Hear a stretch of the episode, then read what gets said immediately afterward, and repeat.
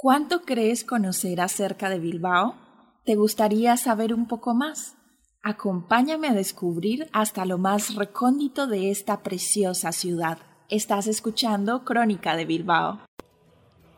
Hoy en un nuevo episodio de Crónica Bilbao hablaremos acerca del libro La historia vasca del mundo por Mark Kurlansky. En este capítulo hablaremos acerca de Tolosa, como es típico de las poblaciones vascas, estaba conectada al valle y a la costa por un río, pero aislada del resto de la zona por montañas.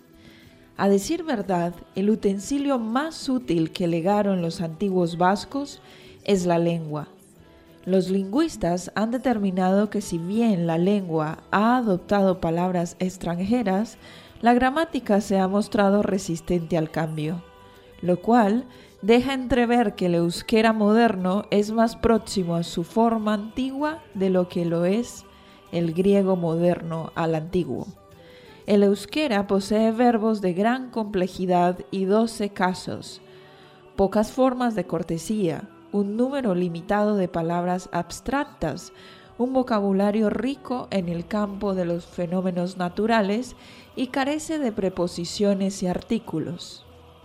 Etchea designa una casa u hogar, en casa, se dice etchean. Etchera significa a la casa. Etchetic de casa.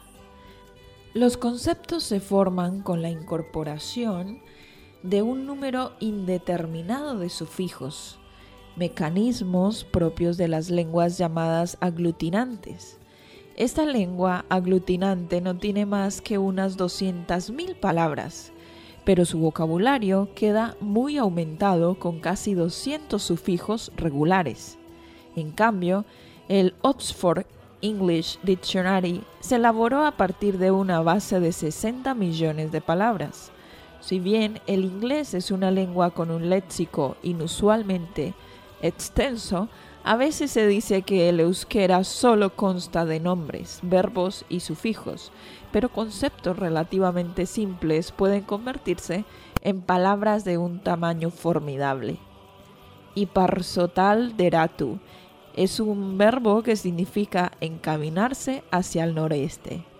Hasta aquí hemos hablado acerca del libro La historia vasca del mundo por Mark Kurlansky.